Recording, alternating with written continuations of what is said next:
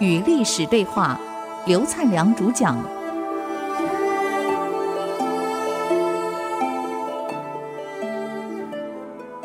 您所收听的节目是《与历史对话》，我是刘灿良。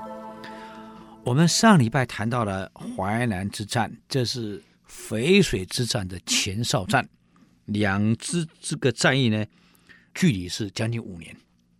你讲怎么这么长呢？我告诉各位，两军对峙往往是一两年、两三年，甚至三四年才决胜负出来的，不一下子打完的。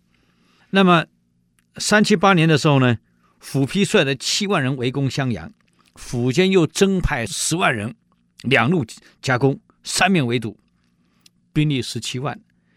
这个时候呢，襄阳的守将叫做朱旭。各位一定听过朱旭了。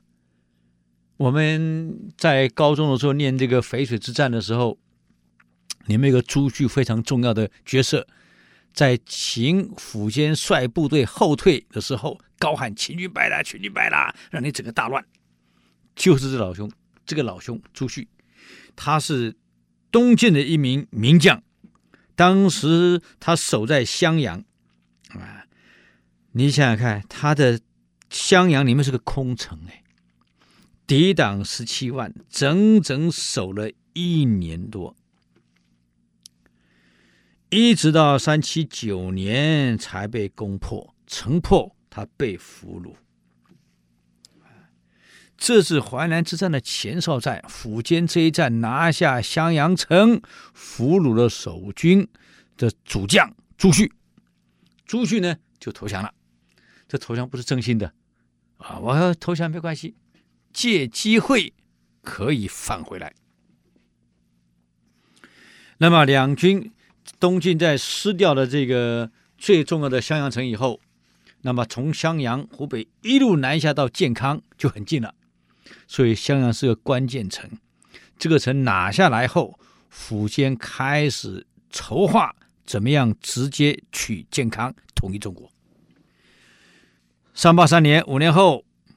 苻坚部署完毕了，他总共出动的部队，他亲率啊，自己亲自指挥，啊，步兵六十万，骑兵二十七万，禁卫军三万，总共合起来是九十万，再加上水师，还有水师哦，沿长江上游南下的水师还有十三万。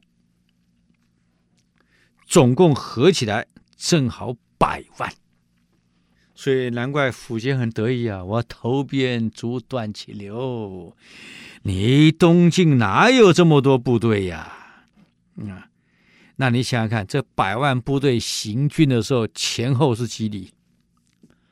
几百里呀！我告诉你呀，前后部队拉长距离几百里呀，百万前进啊！哎，这打仗百万不是一下子全部进来的啊。开始行军，那么行军一百多万人，你去算一算，队伍会拉多长？你想想看，以前又没大马路，都是小路嘛。那走小路一百多万部队，加上辎重，延绵近千里。这个我们中国人讲的是华里啊，千里是五百公里，前后拉长了近五百公里的部队往前进了。这个部队一路直逼建康。谢安怎么办？他的总兵力由谢玄率领的，总共只有八万北府兵，训练技能部队只有八万，加上五千个水师，八万五千人，请问怎么阻挡啊？苻坚的部队一路下来，啊，先攻占了寿阳，俘虏了晋的这个守将。叫许元喜被俘虏了。这个时候呢，慕容垂在攻占的允城啊，水师呢直接在胡兵率领下直取寿阳啊，一直攻到了安徽的凤台。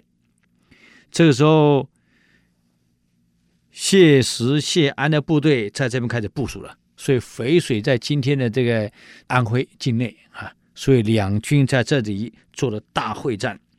那么这个时候，这个部队的比例我们都知道差了很多了，一个是百万，一个也不过就是八万加水师，这个这个五千人就这样而已，怎么办？那么为了要打下晋的大本营，府先派朱旭去劝降。哎呀，这个朱旭有个，我告诉各位，淝水之战他应该记头功啊。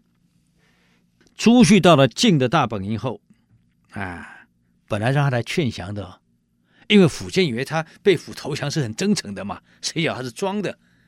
这一次回到晋营后，他告诉晋的主将说：“我告诉你，秦军虽然有百万之众。”但是前后拉长近千里，部队还没有完全集中。一旦百万给他集中起来，我告诉你，我们不是对手，晋朝一定亡国。就好像我刚刚讲赵括，如果给他后面的四十万大兵，如果能够一旦你内外夹击，白起会输掉。白起这一劫也是个冒险，让你主帅跟本营脱离了嘛，本营没主帅了嘛。现在府监在最前线，部队拖千里之遥，古代又没电话，又没有什么无线电通讯，所以前面发生什么事，后面哪知道？根本不知道啊！所以现在你要趁府监的部队。还没有完全到达的时候，你们不能用手势，要速战速决，马上对他先到了全全歼。一旦全歼以后，前面的战败的消息往后传，后面军心就会动摇，而且后面不晓得前面发生什么事，以为部队主力输掉了，后面会乱掉，部队这么多。百万部队一旦往后撤，甚至一旦听到前面输了，会往后跑。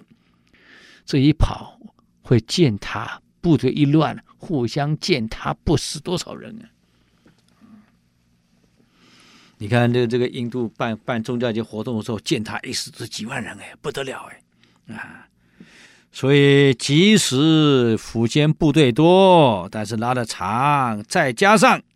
是这么多民族统合起来的部队，语言还未必统一，指挥上还有困难，所以我们进不能采守势，一定要突击，只有这样才能成功。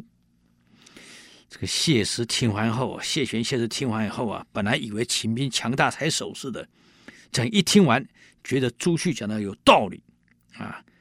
就派了精兵、骑兵五万，开始穿插，这样穿插。